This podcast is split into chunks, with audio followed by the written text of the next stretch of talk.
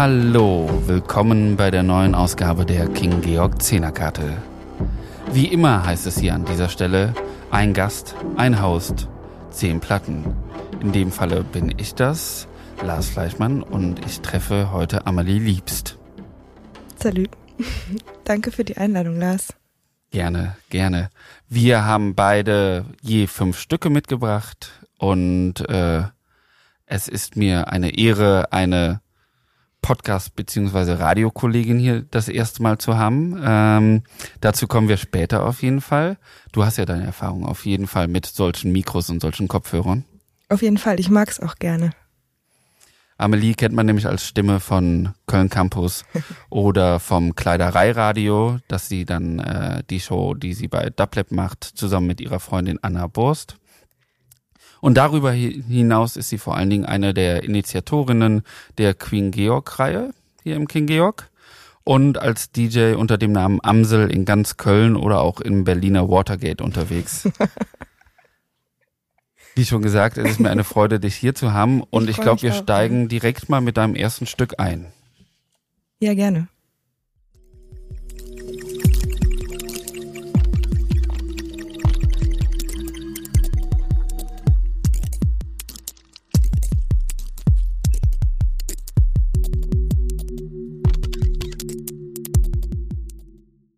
Das war Current Between Object der niederländischen Produzentin Tessa Torsing, aka Absami. Äh, Amelie, warum dieser vergleichsweise ruhige, ambiente Einstieg?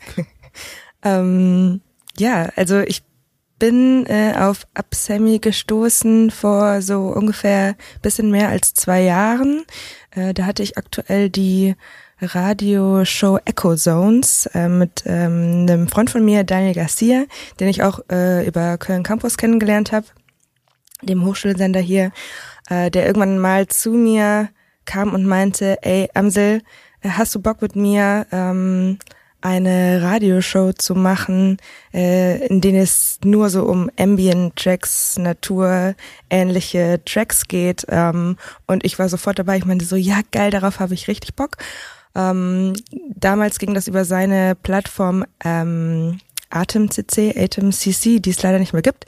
Ähm, aber ich vermisse diese Sendung sehr und äh, ich, es hat mich irgendwie, ähm, weil ich ganz anders angefangen habe, nach Musik zu suchen, weil ich sonst sehr viel ja, andere Genre gehört habe vermehrt und ähm, dann in so eine Ambient-Welt eingetaucht bin und unter anderem dann äh, auf Absemi gestoßen bin und äh, mich das total begeistert hat, die Art ähm, von äh, Field Recordings ähm, ähm, und äh, ja, daraus irgendwie Musik zu produzieren und, und ja, sie war auf jeden Fall eine der Artists, äh, ja, an der ich so hängen geblieben bin und so verfolge, was sie macht. Ähm, sie hat jetzt auch, äh, ich glaube, seit letztem Jahr äh, andere, also veröffentlicht unter einem anderen Artistnamen, äh, Sweep Sculpt ähm, macht noch so ein bisschen mehr akustischere Sachen, sehr viel äh, mit Gitarre, so ein bisschen mehr minimalistisch. Man könnte ja sagen, das ist jetzt eigentlich auch schon minimalistisch, aber es sind so, ja, folkiger, gitarrenlastiger, was aber auch super schön ist, kann man sich auf jeden Fall auch mal äh, anhören. Äh, genau, deswegen habe ich diesen Track ausgewählt, weil äh, auch diese Art und Weise, wie ich mir mit Daniel damals immer Tracks zugeschickt habe äh, für unsere jeweiligen Shows und dieser Austausch ähm, an Musik mir sehr gefallen hat und äh, genau, das war's. Mhm. Ja, Absemi ist bei mir auch schon seit längerem ganz oben, muss ich ja dazu sagen. Also seitdem sie 2019 auf der, ich glaube tatsächlich, ich habe sie auf der Deckmantelplatte Scores. Ja. Äh, also so ein Deckmantel ist eigentlich so ein Dance-Label, muss man dazu sagen. Und dann haben sie etwas Soundtrackhaftes, also deswegen Scores halt rausgehauen und hatte sie diesen Track Out het Reich der Kristallen, also aus dem Reich der Kristalle. Und das war genauso wie die Nummer hier so, so irgendwie kristallin und gleichzeitig sehr, sehr liquide, also sehr flüssig, also fast wie so Quecksilber, mhm. das halt irgendwie so äh, sich, sich bewegt. Und ähm, finde ich auch total spannend, vor allen Dingen, weil sie ja nochmal wo ich gerade schon gesagt habe, Deckmantel ist so ein Dance-Label. Sie ähm, sie, sie gehört ja zu einer, glaube ich, ganzen Reihe von Leuten, die eigentlich innerhalb dieser Dancefloor-Bubble eigentlich sich freigeschwommen haben und mittlerweile so, so nicht Dancefloor-Musik machen, sondern mit den Mitteln des Dancefloors eigentlich eben eher sowas, was vielleicht schon eher in Richtung äh, klassische Musik oder teilweise also elektronische Avantgarde oder äh, teilweise auch in, in, in Bereiche von Jazz ja. halt vordringt. Sie hatte ja auch jetzt äh, den, das Boiler Room Set auf dem Deckmantel, meine ich, und da ist es ein ganz gutes Beispiel, weil es auch sehr viel Break, also sehr breakig ist, was sie spielt ähm, und äh, sich das schon finde ich sehr unterscheidet von so anderen äh, äh, DJ-Sets und äh, ja, das gefällt mir sehr gut. Und was du vorher gesagt hast bezüglich dieser liquiden äh, Sounds, ähm, finde ich auch. Also ich stelle mir auch irgendwie immer so wasserähnliche äh, ja irgendwie Sounds vor, wenn ich ihre Musik höre. Ähm, ich hatte damals auch irgendwie so eine Show ähm, oder eine Echozones Folge, wo ich eher so auf den Bereich so Eis gehen wollte, also sehr kühl, Winter. Ähm, und da kam mir sie auch direkt äh, in den Sinn. Äh, sie hat ja, glaube ich, auch in dem Album, was sie veröffentlicht hat, 2000. Zoom. Zoom, genau. Äh, sieht man ja auch irgendwie noch so Eis auf ihrer Hand, was schmilzt äh, als Cover. Also ja, das trifft es ja eigentlich auch ganz gut. gut ne? Genau. Zoom genannt nicht nur nach dem Reinzoom, sondern auch nach einer relativ bekannten äh, Firma für Field Recording äh, äh, äh, Accessoires und Field Recording Produkte. Ja. Ähm, ich weiß nicht, wie das für dich war, aber wir steigen eigentlich ein bisschen ein mit einer Zeit, die für uns alle so sehr nervig war. Ich fand, Absemi war so ganz, ganz krass Corona-Soundtrack? Ja, also das habe ich tatsächlich jetzt, wo du es sagst, also ich habe es nicht gar nicht so wahrgenommen, aber ich habe sie natürlich in dieser Zeit entdeckt und ich habe auch natürlich diese äh, Echozones Show auch äh, 2020 äh, mit Daniel gemacht und äh, ja, es ist auf jeden Fall äh, Musik, die einen so reinzieht und die man auch für sich äh, in dieser Stille ähm, auch sehr gut hören kann, die einen aber auch so reinzieht. Also ein bisschen so, ja, stimmt. Habe ich aber vorher noch gar nicht so drüber nachgedacht. Mir ist es auch gerade erst aufgefallen, als du gesagt hast, dass das während der Echo Zones und dass das vor zwei Jahren war. Und dann dachte ich so, hey, das passt alles irgendwie ja. so total zusammen. Äh, und natürlich war Corona auch eine Zeit für viele Leute, wo sie ein zurück in die Natur oder zurück zur Natur zelebriert haben. Äh, Absemi natürlich auch. Zoom kommt eben daher. Das ist die zweite Bedeutung eben von dem Album auch gewesen, rein zu zoomen in äh, Prozesse, die in der Natur ablaufen, wie sie sagt selbst, sie lässt sich sehr häufig inspirieren davon, wie Tau zum Beispiel von Blättern runtertropft oder sowas. Ähm, wo ich schon bei meinem ersten Track wäre, mit dem ich darauf geantwortet habe, da geht's auch um Tau, da geht's auch um Blätter. Also noch sehr viel stärker um Blätter als um Tau. Und das wäre nämlich von Mord Garson und das Lied heißt Concerto for Philodendron und Potos.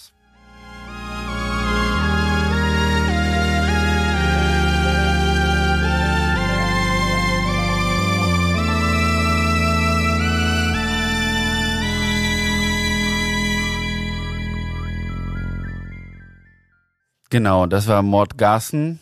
Äh, nicht verwirren lassen, wir waren hier gerade noch in einer anderen Stimmung, weil wir gemerkt haben, dass diese Art und Weise, wie wir das hier aufspielen, dass es da manchmal zu kleinen technischen Problemen kommt. Äh, genau, äh, das Concerto for Philodendron und Potos ist nicht nur äh, ein ein Stück äh, zu Ehren der Blumen- und Pflanzenwelt, sondern eins auf einem ganzen Album, das Mother Earth Plantasia heißt. Ähm, du konntest damit auch was anfangen? Ja, äh, genau. Also ich weiß gar nicht mehr, wann und wer mir dieses Album geschickt hat damals. Ähm, aber genau, wenn man so eine Show macht wie Echo Zones und das irgendwie teilt, dann ähm, haben, bekommt man so von gefühlt zehn Leuten so, ey, du musst unbedingt das Album hören, hast du schon gehört? Ich habe so das Gefühl, das ist, ist die, wenn es um Natur geht, ist es so das Album in der Musikszene, was irgendwie, ja, auch durch dieses prägnante Cover irgendwie und auch diesen, diesen Sound, ähm, ja total hervorsticht und irgendwie man kennt es einfach und man sagt auch auch, dass Pflanzen dann tatsächlich besser wachsen sollen, wenn man es ihnen vorspielt. Ich glaube, das ist dieses dieser Mythos, der genau. sich um genau. dieses Album dreht. Genau, das ist die Geschichte auf jeden Fall dahinter.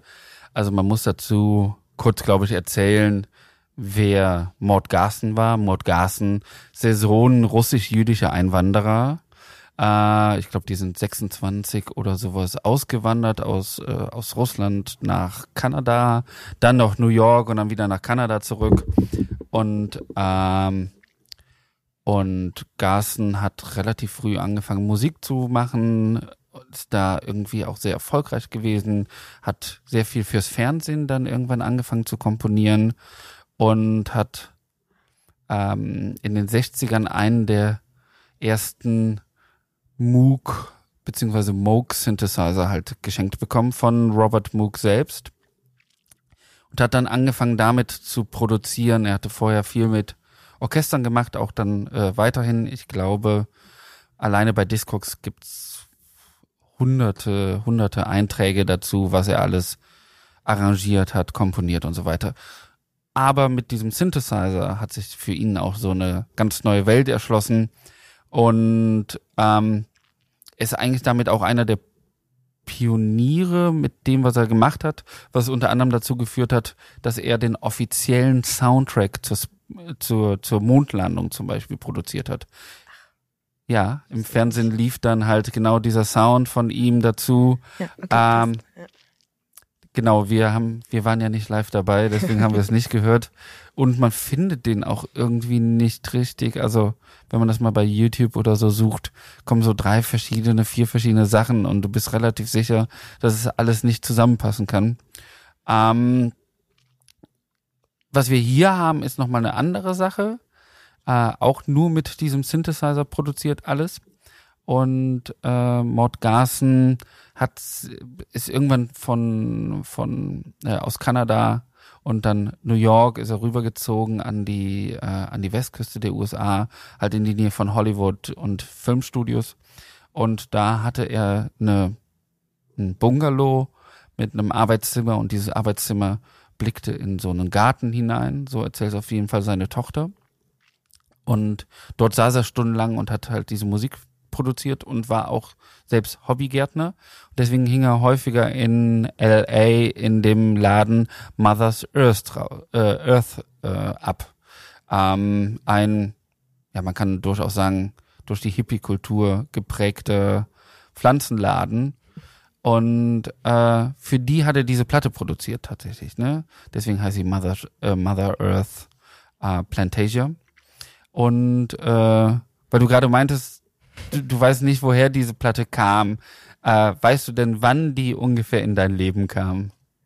Boah, ähm, vor so drei Jahren oder sowas? Drei, vier Jahren? Ja, das ist nämlich ganz spannend. Die, ich glaube 2015 wurde sie das erste Mal hochgeladen bei YouTube und dann über Algorithmen und YouTube-Empfehlungen äh, äh, relativ prominent und relativ beliebt und alle erzählten davon aber da nur so wenig Platten damals produziert worden sind, also manchmal heißt es 50, manchmal heißt es 200, äh, hat man auch keine gefunden natürlich. Dann wurde das äh, illegal reproduziert, dann nochmal illegal reproduziert und dann erst 2020 von äh, vom Label Sacred Bones dann ganz offiziell released. Übrigens bei einer Release-Veranstaltung in in Brooklyn im Park äh, zur zur Konzert, also zur Listening Session der Platte gehörte davor ein zwei Stunden Vortrag über die Pflanzen, die es im Brooklyner Park gibt. Nice. Ähm, warum das natürlich total gut zu Absami passt, ist halt, hier wird auch versucht, pflanzlichen Prozessen eine Stimme zu geben, sage ich mal, mit den Mitteln der absoluten neuesten Technik. Also zu dem Zeitpunkt waren so Synthesizer äh, wie Tesla-Raumschiffe. Das muss man sich ja vorstellen. Ja. Obwohl ich nicht, ich weiß jetzt nicht, ähm, genau, ja, nee, doch, du hast ja gesagt, ähm, alles wurde mit dem Synthesizer aufgenommen, also quasi geht man so von der anderen Richtung äh, ran, also man mhm. versucht das zu reproduzieren und ich glaube, Absami ist dann eher so, dass sie mit Field Recordings arbeitet und die aktiv aufnimmt und die dann wiederum verfremdet, ähm, also aber ich finde diese, also man trifft sich dann irgendwie in der Mitte, ähm, ja. Genau, und es geht ja tatsächlich auch um dieses Zusammenspiel aus eben Technik und Natur. Also ja. auflösen, dass es kein Widerspruch ist. So. Äh, ich glaube, das ist auch generell etwas, was dich interessiert, die Widersprüche aus Technik und Natur aufzulösen. Die auf, vermeintlichen. Auf jeden Fall. Ich habe mich auch, äh, also soundtechnisch auf jeden Fall, ähm, auch visuell. Äh, ich fand immer spannend, äh, so das Zusammenwirken von äh, Architektur, wo ich mich da gar nicht so auskenne, aber diese, ich mag diese Ästhetik von Beton und Natur und äh, Natur, die ähm, sich so wieder ihren Raum erkämpft äh, in der Stadt oder in Ruinen oder irgendwo, ähm, aber auch dann von der anderen Seite äh, die Art und Weise, wie man ähm, modern versucht, äh, im Städtebau, äh, in der Planung, in Architektur, äh, die Natur wieder so einzu, einzugliedern, dass man irgendwie ein besseres Verhältnis äh, schafft. Das nur als Side-Fact. Aber ja. Und zu der Platte, die anderen Stücke sind, äh, sind auch ganz, ganz wunderbar. Und äh, ich weiß gar nicht, ob das zeitgleich ist oder so, aber es war halt, es war halt die Zeit, sage ich mal, Mitte der 70er, wo es als Thema aufgekommen ist. Ähm, neben dieser Platte gibt es natürlich auch die Stevie Wonder Platte The Secret Life of, glaube ich, heißt sie. Äh, was auf jeden Fall auch ein Soundtrack war zu dem gleichen Thema, nämlich wie man mit Musik es gibt diesen Dokumentarfilm und dazu war das ja der Soundtrack von Stevie Wonder. Ähm, und dieser Doku äh, Dokumentarfilm versucht, genauso wie Mord Garsens Platte sozusagen nachzuweisen, wie man auch mit Musik Pflanzen beeinflussen kann zu besserem Wachstum. So. Äh, das nächste Stück von dir, ich glaube, damit kann man keine Pflanze beeinflussen. Ich glaube aber, dass man trotzdem, ja, genau, ich glaube aber, dass man vor allen Dingen äh, Leute dazu bringen kann, zu tanzen. Ah, hören wir mal rein.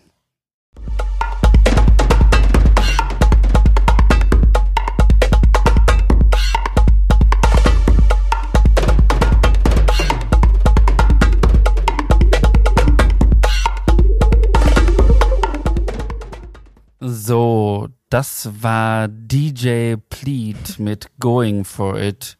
Äh, ich glaube, statt Pflanzen wachsen hier eher Schweißpellen auf der Stirn beim äh, nächtlichen Tanzen. Ähm, warum? Ja. äh, ja, DJ Pleat, äh, ein Produzent aus Melbourne, äh, war jetzt vor kurzem auch in Köln. Ich habe es leider verpasst, ähm, weil ich Corona hatte. Ähm, genau, äh, ich bin irgendwann auf diesen Track gestoßen, auf die EP, ähm, die auch so heißt wie der Track Going for It.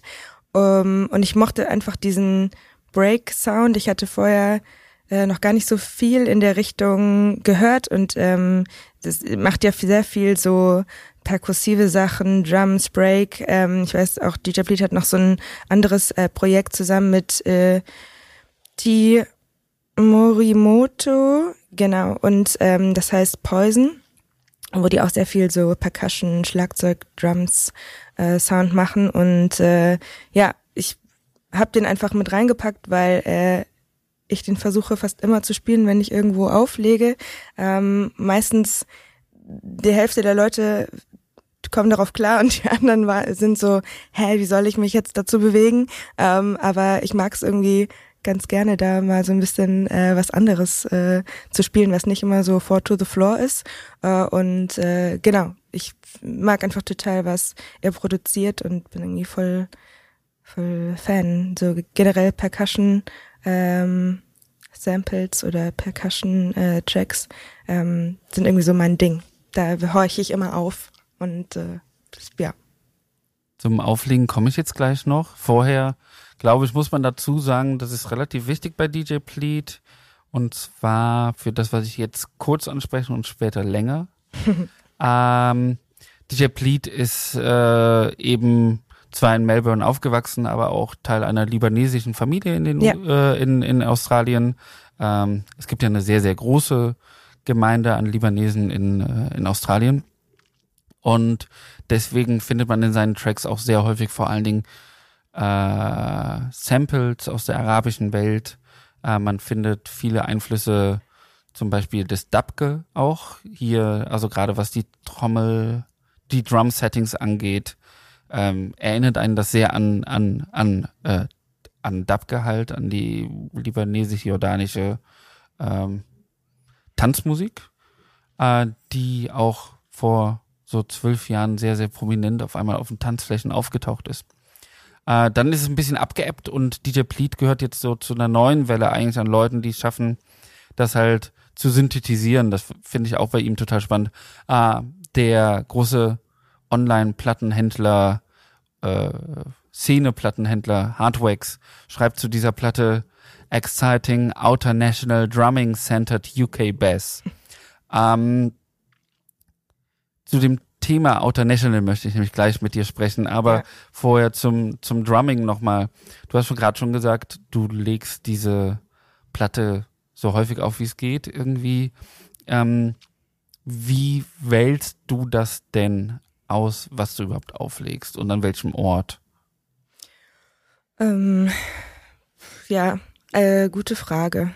Ähm, ich nehme fast immer alles mit. Also ich mache schon so Playlisten und denke, hm, vielleicht äh, bei diesem Festival äh, sind die ähm, Personen, die dort hingehen, vielleicht ein bisschen offener, experimentierfreudiger als vielleicht äh, Personen, die normalerweise in einen Club gehen, wo man weiß, ah, da wird hauptsächlich Techno-Musik gespielt. Ähm, und es, ist immer so ein bisschen so ein Gefühl, man kann es letztendlich erst sagen, wenn man äh, vor den Menschen steht und äh, so ein bisschen an soundtechnisch anteasert äh, und guckt, wie die so reagieren. Und äh, dann spiele ich halt manchmal äh, J Pleat, weil ich weiß, äh, das geht. Oder halt äh, andere Tracks natürlich oder andere Artists. Ähm, weil genau, also ich glaube, man muss das einfach mit dem mit dem Dancefloor so ein bisschen äh, aushandeln. Man kann äh, nicht immer davon ausgehen. Also ich habe auch schon mal in Clubs gespielt und dachte, okay, hier muss ich heute Abend irgendwie so ein bisschen, äh, wie sagt man, am besten konventioneller, nicht so experimentierfreudig sein. Ähm, und dann war es aber ganz anders. Also ich glaube, es kommt echt immer so auf die, auf die Dynamik, Dancefloor-Dynamik an und die wahrscheinlich die Art und Weise auch, wie man es einbaut, äh, weil ich glaube, manchmal gelingt mir es vielleicht weniger und manchmal ein bisschen mehr, das wirklich gut zu machen, dass äh, die Leute nicht total rausgeworfen werden, sondern dass sich das irgendwie äh, gut ergibt. Das ist ja, ja auch der typische DJ-Konflikt, den man eigentlich hat zwischen ja KünstlerInnen und äh, DienstleisterInnen halt, wem gegenüber ist man verpflichtet, dem eigenen Künstlerethos äh, oder halt der Tänzerschaft, der Zuhörerschaft? Ja, aber es macht natürlich auch keinen, oder mir macht es jetzt keinen Spaß, wenn äh, ich so komplett mein Ding mache und sehe, aber es fühlt halt nur drei Prozent der Leute. Ähm, ich hoffe natürlich irgendwie alle so ein bisschen mitzu, mitzunehmen oder zumindest die meisten alle schafft man vielleicht auch gar nicht. Ähm, genau, also diese Balance zu finden, genau, das ist äh, immer so die Sache. Wir haben ja eben schon darüber geredet, du machst schon seit längerem äh, Radio. Jetzt hat man beim Radio natürlich kein direktes Feedback. Also ich glaube nicht, dass ihr bei Köln Campus äh, direkt den äh, Chat irgendwie nebenher laufen habt, wo. Wir haben ja gar keinen Chat. Ja, stimmt. Genau. Ja. Aber ich dachte gerade an so Twitch oder so, so Livestreaming, wo im Chat dann direkt so kommt, oh, voll doof oder sowas. Ja. Äh, nee, wie, wie, wie, wie ist, wie ist es da im Radio? Am Anfang, als ich angefangen habe, ich habe ja 2016 bei Köln Campus begonnen äh, und dann macht man die ersten Moderationserfahrungen und dann war es meistens meine Mutter, die zugehört hat, die mehr Feedback gegeben hat und gesagt hat, ah, du ämmst aber ganz schön viel oder da musst du noch besser werden.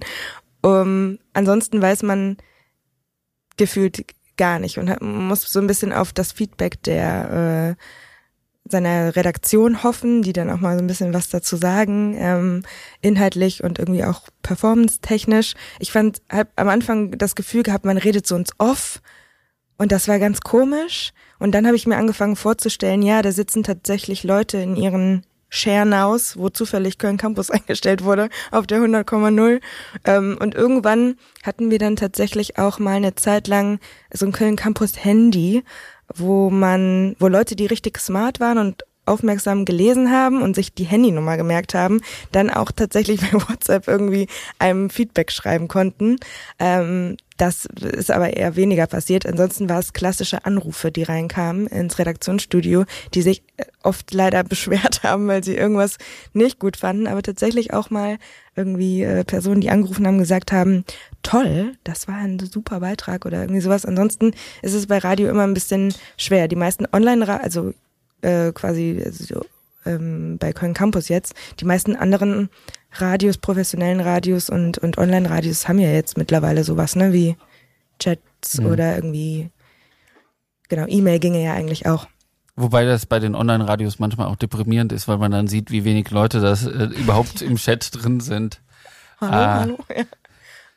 Hi, anybody out there? Und dann so, uh, nothing. ja. Genau. Ähm, wo wir aber gerade dabei sind, du schriebst, äh, was ich auch nicht wusste, dass dein erster DJ-Gig äh, im Zusammenhang mit äh, äh, nee, nicht im Zusammenhang, du schriebst, dass dein erster DJ-Gig in der Unimensa war. ja. Kam das über Köln Campus? Ja, das war auch so ein Köln Campus-Event 2018 im Juni.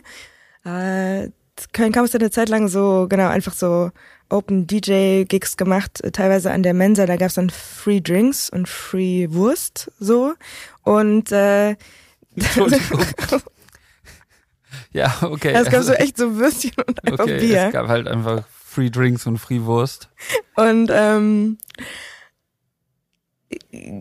genau, ich habe damals ähm, ein bisschen angefangen, halt äh, Mixe aufzunehmen, ein bisschen nach Musik zu suchen und äh, genau, wurde dann gefragt, ob ich nicht auch Lust habe, so eine halbe Stunde, 30 Minuten da äh, Tracks zu spielen ähm, auf CDJs, was ich vorher noch nie gemacht habe und dann war ich so, oh Gott, ja, also irgendwie digitale, einer hat mir das genau digitale digital. äh, auf äh, Auflege-Equipment, nicht normale Plattenspieler, sondern das als genau, die gab's da auch, aber das war ja. noch gar nicht daran, gar nicht zu denken. Ich habe jetzt nicht wie viele andere angefangen mit Vinyl, sondern äh, digital. Und ich hatte aber vorher irgendwie so geübt mit so einem Controller und Laptop, das ja nochmal ganz anders und viel einfacher ist. Und äh, genau, und ich war so, ich weiß auch, ich war so ultra aufgeregt. Ich hatte einfach nur auch nur sechs Tracks auf meinem Stick, also wirklich einfach nur eine halbe Stunde. Und ich war eigentlich, glaube ich, auch komplett drüber, weil ich so Buraka Son Sistema und irgendwie Daniel Haagsmann gespielt habe an so einem Mittag äh, an der Mensa. Ähm, aber das war das erste Mal quasi. Schön ah, einfach gewesen. Und ich glaube, man kann das nicht ganz vergleichen mit diesen Controllern und Laptop und äh, dann richtigem CD, äh, also richtigem DJ-Equipment. Wobei es gibt ja auch Leute, die mit diesen Controllern auflegen. Aber gefühlt ist das schon so wie, sage ich mal, wie ein Flugsimulator auf dem, auf dem heimischen PC und dann halt in einer 747 irgendwie sitzen und dann halt das Ding landen sollen äh, nach, keine Ahnung, einem, nachdem äh, Terroristen das übernommen haben. Ich denke gerade an, keine Ahnung, 100 Filme, wo das vorkommt. Äh, ja, es ist, es ist natürlich irgendwie anders. Du musst ganz anders hören. Ne? Du hast irgendwie ja. dann bei den, das war auch irgendwie, ich glaube, die Player waren auch jetzt ohne Link und so und irgendwie noch auf jeden Fall noch ältere und ich war dann irgendwie nochmal so, ey, wo ist nochmal der Loop oder wie macht man das nochmal kurz und dann kannst du mal kurz zeigen. Ähm, ja, aber Ach, ich weiß nicht, jeder fängt ja mal irgendwie an und das ähm, hat aber ganz gut geklappt. Und äh, es hat dich ja anscheinend nicht abgeschreckt. Nee, also diese, dieses Gefühl danach, nach dieser Aufregung und das, wenn man es dann geschafft hat. Und ähm, das ist auch super. Da kann man sich auch dran gewöhnen, dass wenn es dann gut war. Bevor wir zum nächsten Track übergehen, was war so ein DJ-Highlight von dir? Boah. Äh, tatsächlich, äh, dieses Jahr war ich auf dem Zugvögel-Festival ähm, ich habe gar nicht so viel erwartet, weil ich war auch, also ich bin da mit dem Auto erst abends hingefahren, ähm, also konnte auch nicht über Nacht bleiben, bin dann also danach dem Gig auch wieder gefahren. Äh, ich kam da an, äh, der Bus, hat mich netterweise begleitet ähm, und Kati äh, und dann sind wir da hingekommen und Dublab hat ähm, vorher den Floor bespielt bis 21 Uhr äh, und ich war selber noch nie auf dem Zugvögel-Festival. Das ist ja schon ähm, eher für einen anderen Sound bekannt, also eher Wo so ein das? bisschen, das ist in der Eifel irgendwo somewhere. Du bist doch mit dem Auto hingefahren, du musst auch wissen, wo das ist. Ja, ja, genau. Ich, ähm, Du hast Eifel eingegeben. ich habe Eifel eingegeben und dann haben wir echt so ähm, einen halben Tag gesucht und irgendwann haben wir es gefunden. Wir sind dem äh, Dub ähm, elektronischen Sound gefolgt. Äh, ich weiß jetzt einfach nicht mehr, Ja. wie diese Stadt heißt ähm, oder dieses Dorf. Äh, auf jeden Fall sind wir sehr nett empfangen worden und äh, irgendwie alle waren super freundlich und ich bin mit null Erwartungen dahin, weil ich dachte, ah, vielleicht wissen hier Leute gehen da vielleicht wegen einem anderen Sound hin ähm, und ich hatte einfach keine Erwartungen und dann haben wir aber auch total viele Leute getroffen, also als wir über das Gelände gelaufen sind, die wir so kannten oder irgendwie so Bekannte aus Köln und dann den Bescheid gesagt, ja, 21 Uhr kommen wir vorbei auf den Heubeinfloor und dann war es wirklich so schön. Also die Leute haben einfach alles mitgemacht. Also manchmal hat man ja diese Crowds, wo du da spielst den Track und denkst so, ah, vielleicht hätte ich den jetzt mal irgendwie auch weglassen können. Und die haben einfach alles mitgemacht. Da war so egal, ich hätte sonst was spielen können und die waren einfach so, yeah, und das überträgt sich natürlich auch total auf einen selbst. Ich war so total aufgeregt, dann hatte irgendwie mein Stick noch meine Playlist nicht geladen und stand die ganze Zeit Error und was einen natürlich irgendwie auch nochmal so ein bisschen rausbringt am Anfang. Und äh, war aber alles gar nicht schlimm und das waren wundervolle zwei Stunden. Ich bin richtig glücklich nach Hause gefahren. Heuballenflor, das klingt total traditionell, sage ich mal. Äh, Ja. Was nur ein ganz billiger Übergang zu dem nächsten Track ist, äh, der nämlich auf einem ja. türkischen äh, Traditional basiert. Äh, Ja. Aber hören wir mal rein.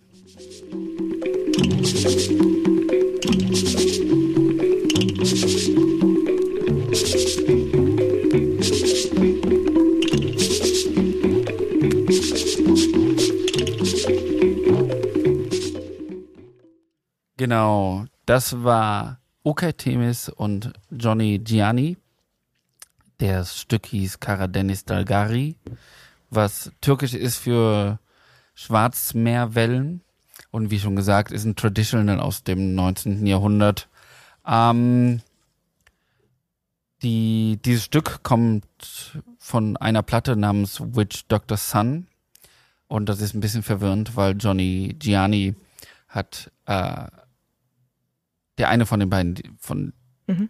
von der Platte hier äh, hat danach noch mal eine Platte aufgenommen, die Witch Dr. Sun heißt und dann noch eine weitere Platte aufgenommen, die Witch Dr. Sun heißt. Deswegen man muss ein bisschen suchen, um sie zu finden. Sie ist aber tatsächlich ziemlich toll, weil es hier auch um Synthetisierung von Musik geht. Äh, zu den Hintergründen kann man nämlich dann eben sagen, einerseits ist das Okay Temis und das ist ein türkischer eigentlich Jazz-Percussionist, der vor allen Dingen in den letzten Jahren auch so ein bisschen zu einer Hipster-Entdeckung geworden ist, was ja erstmal auch nichts äh, Falsches heißen muss. Und hat dadurch dann in den letzten Jahren auch Platten auf Music from, äh, from Memory rausgebracht und das und auf anderen gefragten Labels, die nicht alle in Amsterdam sitzen, aber viele davon. Und auf der anderen Seite hat man halt Johnny Gianni, äh, ein äh, südafrikanischer Jazzmusiker, der äh, bereits mit 39 Jahren gestorben ist in Berlin nach einem Auftritt und vorher halt mit allen Größen eigentlich des Jazz und des Improvs gespielt hat. Also mit Brötzmann, mit Don Cherry, mit Maul Waldron. Ähm, und hier stoßen diese beiden Stories, der türkische Jazz-Percussionist, der irgendwie so Opiumhöhlen-Funk spielt und der, der südafrikanische Jazzmusiker treffen hier aufeinander und rauskommt diese auch sehr, sehr zwiegespaltene Platte, ähm, die irgendwie ja schon ähm, schon so eine gewisse Schizophrenität eigentlich mit sich bringt. Äh, es wird immer wieder versucht zu synthetisieren und dann klappt es irgendwie nicht und dann klappt es irgendwie doch und das macht total den Reiz dieser Platte aus. Ich habe es ähm, mir, du hast mir die Tracks ja, ja. auch äh, geschickt und ich habe ähm, mir das aber vorhin jetzt auch noch mal äh, in der in der Bahn nochmal angehört, alles, was du mir geschickt hast. Und ähm, ich finde so die,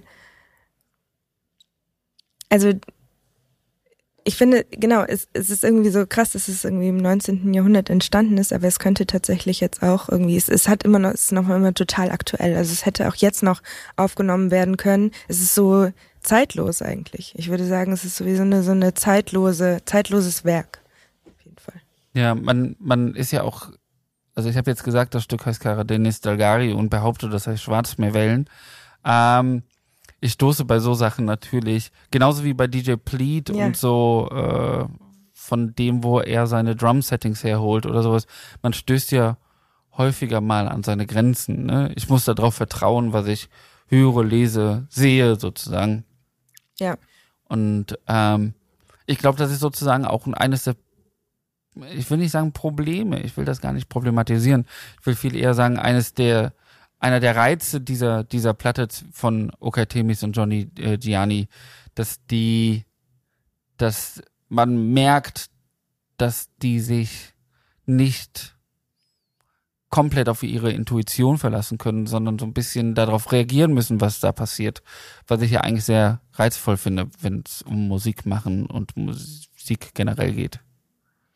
Äh, ich finde generell äh, auch äh, Platten sehr spannend, wo so ein Zusammenspiel und so eine Zusammenarbeit äh, geht. Ähm, ich musste auch an die, ist jetzt aber ganz anders, ich glaube von 2019, ähm, die hätte ich auch fast mit, mit in meine Auswahl genommen, habe ich dann aber dann äh, doch nicht gemacht, ähm, an den Song oder die Platte äh, Wono ähm, denken von, jetzt äh, muss ich die Namen äh, richtig aussprechen, Koichi Sakai und dann nochmal die andere Person. Ähm, Gucke ich gleich nochmal nach und sag's dann nochmal. Ähm, ähm, auch äh, ein, ein Zusammenspiel von zwei Künstlern, ähm, die irgendwie wo man wo man irgendwie hört, dass äh, äh, der eine Sound so von der anderen Person kommt und, und die andere äh, Person ähm, irgendwie ihre ihre Einflüsse bringt. Äh, das ist jetzt so ein bisschen, ich habe mir dazu nichts aufgeschrieben, deswegen kann ich es so schlecht irgendwie wiedergeben. Aber ich musste irgendwie bei der Platte, die du mitgebracht hast, auch an die ähm, an die Wono-LP denken. Ähm, ja, kannst du jetzt so schlecht zu was zu sagen, weil du es nicht gehört hast? Nee, die kenne ich tatsächlich nicht. Ja. Äh, wir können aber über was anderes reden und zwar ich habe zwar eben gesagt, die DJ Pleat ist äh, Schweißtropfen produzierend oder ähm, was man aber sagen kann, ist, dass das jetzt vier höchst unterschiedliche Stücke waren und trotzdem ich das Gefühl habe, dass man die, äh, wenn man möchte, auch in einem DJ-Set unterbringen könnte und nicht an jedem Ort, vor allen Dingen nicht im Club, aber in einer Bar, zum Beispiel wie im King Georg oder sowas, wo es halt irgendwie auf ein, auf ein Publikum trifft, das anders irgendwie inspiriert werden möchte von Musik. Ähm, wie hast du das eigentlich wahrgenommen? Äh, du hast 2018 deinen ersten DJ-Gig gehabt. Das sind jetzt auch schon vier Jahre. Und ich fand natürlich nochmal durch Corona verschärft, dass diese Listening Bars, die natürlich auch immer Dance Bars sein können, äh, die man hier in Köln hat, dass die so ein bisschen Aufwind bekommen haben. Hast du das auch beim Auflegen gemerkt? Das ist so irgendwie so neue Attraktivität von diesen Orten gibt? Also ich fand generell, äh, dass auch so Bars irgendwie die ersten Orte auch wieder während Corona oder nach, also nach Corona in Anführungsstrichen, ne, irgendwie so von, von zwischen den Lockdowns etc. so Orte waren, wo man irgendwie wieder hingehen konnte und wo man auch wieder Musik hören konnte, wo man ein bisschen sich irgendwie wieder freier gefühlt hat, als äh, wenn zum Beispiel Clubs irgendwie noch geschlossen waren. Also es waren schon so Orte, äh, die zumindest mir jetzt so ein bisschen Hoffnung gegeben haben oder ähm, irgendwie, wo man wieder mit Leuten sprechen konnte, so ein bisschen vielleicht auch irgendwie so vergessen, was eigentlich alles gerade so an Scheiße läuft und ähm, deswegen ja, auf jeden Fall. Also ich glaube hier explizit auch in in äh, Köln natürlich äh, das King Georg als so ein Ort, die äh, Elektrabahn natürlich als so ein Ort, ähm, wo aber auch, glaube ich, das so aktiv äh, ja ähm, durch durch die BesitzerInnen so hervorgebracht wurde, ne? Also oder gefördert wurde, ähm, dass es, dass sie auch wieder zu so Orten werden konnten. Ähm, und ja, auf jeden Fall würde ich schon schon sagen, dass es eine vielleicht eine andere Art von von äh, Ausgehen dann war. Aber wenn, manchmal, wenn ich mir so sehe, wie viele Leute jetzt auf Festivals gehen. Es gehen ja immer noch viele Leute auf Festivals, aber es ist ja deutlich weniger geworden, wenn man, wenn man so sich umhört oder was man so hört. Das ist, äh, ich glaube, die Attraktivität an, von solchen Orten, wo man auch dann draußen vielleicht mal stehen kann und nicht irgendwie immer drin sein muss, ähm, einfach sehr gewonnen hat, auf jeden Fall. Und, na, und natürlich, Entschuldigung, aber natürlich, und natürlich auch verbunden mit einer bisschen anderen Art von Musik vielleicht ein bisschen diverser, äh, dass auch mehr Menschen davon angesprochen werden, eventuell. Oder andere, oder ja. Mhm. Dazu kommen wir gleich auch auf jeden Fall, da ja. bin ich von überzeugt. Kann ich noch ganz kurz meinen Nachtrag geben zu meinem ja. äh, Wono-LP-Album? Ähm, genau, also Kuishi Sakai, wie ich gesagt habe, und äh, Afla äh, Sakai ähm, kam 2020 raus erst als äh, EP und dann als LP, äh, beides auf Vinyl, habe ich mir auch beides äh, gekauft und äh, genau Koichi äh, Sakai ähm, kommt aus, ich glaube Seoul. Ähm, genau und äh, es ist irgendwie so eine Mischung aus ähm, House, ganz leichtem Acid. Ähm, genau, das wollte ich nur noch mal kurz sagen ähm, veröffentlicht, aber in äh, UK. Bisschen Jazz auch dabei. Meine Empfehlung auf jeden Fall. Weniger Jazz dabei ist bei deiner nächsten Nummer. Ach ja, warte. Die relativ hm. wenig eigentlich mit Bar-Sound zu tun hat, wobei man das bestimmt auch machen kann, aber für mich ist das so sehr, sehr klar cluborientiert. Ja, ja. Wir hören mal rein und lassen uns äh, wegtragen viel Spaß.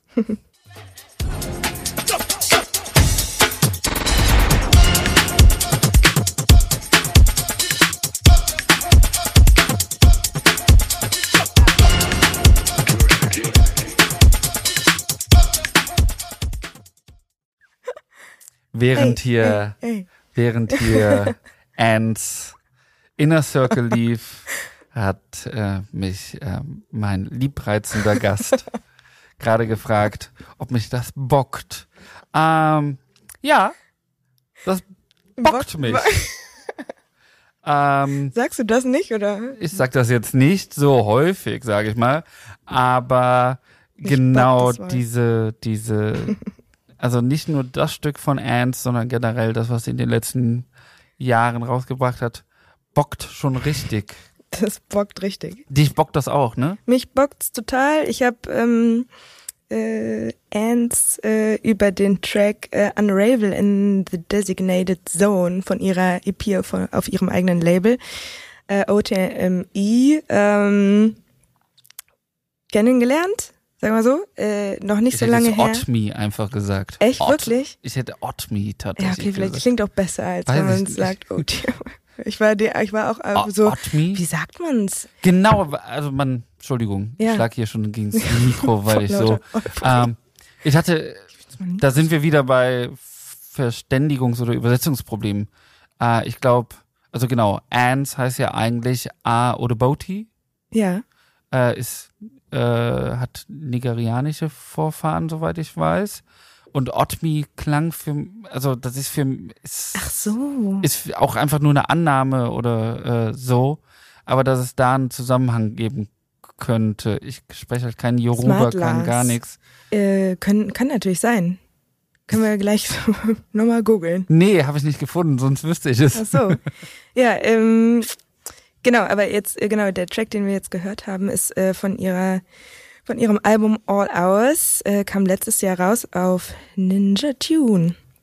Äh, das Album finde ich total interessant, weil ich finde so die ersten zwei, ich weiß nicht, ob du dich komplett durchgehört hast, ich finde so die ersten zwei Tracks sind so relativ poppig, äh, weil ich habe genau irgendwie so angefangen, das zu hören von vorne bis hinten, dachte so, oh krass, das ist schon echt ziemlich poppig, weiß nicht, ob ja, also und dann ging es irgendwie weiter und dann kam irgendwie so dieser breakige UK Garage Sound mit rein und dachte so, ah geil, ich finde nice, dass sie das so, dass sie es äh, irgendwie so so gestaltet hat, dass es erst irgendwie so, das zieht einen so richtig rein, man denkt so, oh, sweet Pop, und dann äh, bekommt man irgendwie auch so diese Break Club äh, Schelle ganz viel Elektro, so äh, ganz viel so Early Elektro, ja auch hier auf Inner Circle.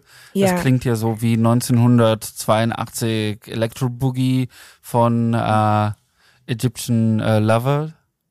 Ist ja schon sehr, sehr nah daran. Ja, ja, ähm, ich habe da neulich auch mit einem Bekannten drüber gesprochen, der auch meinte, so echt, war, war kurz in die 80er katapultiert.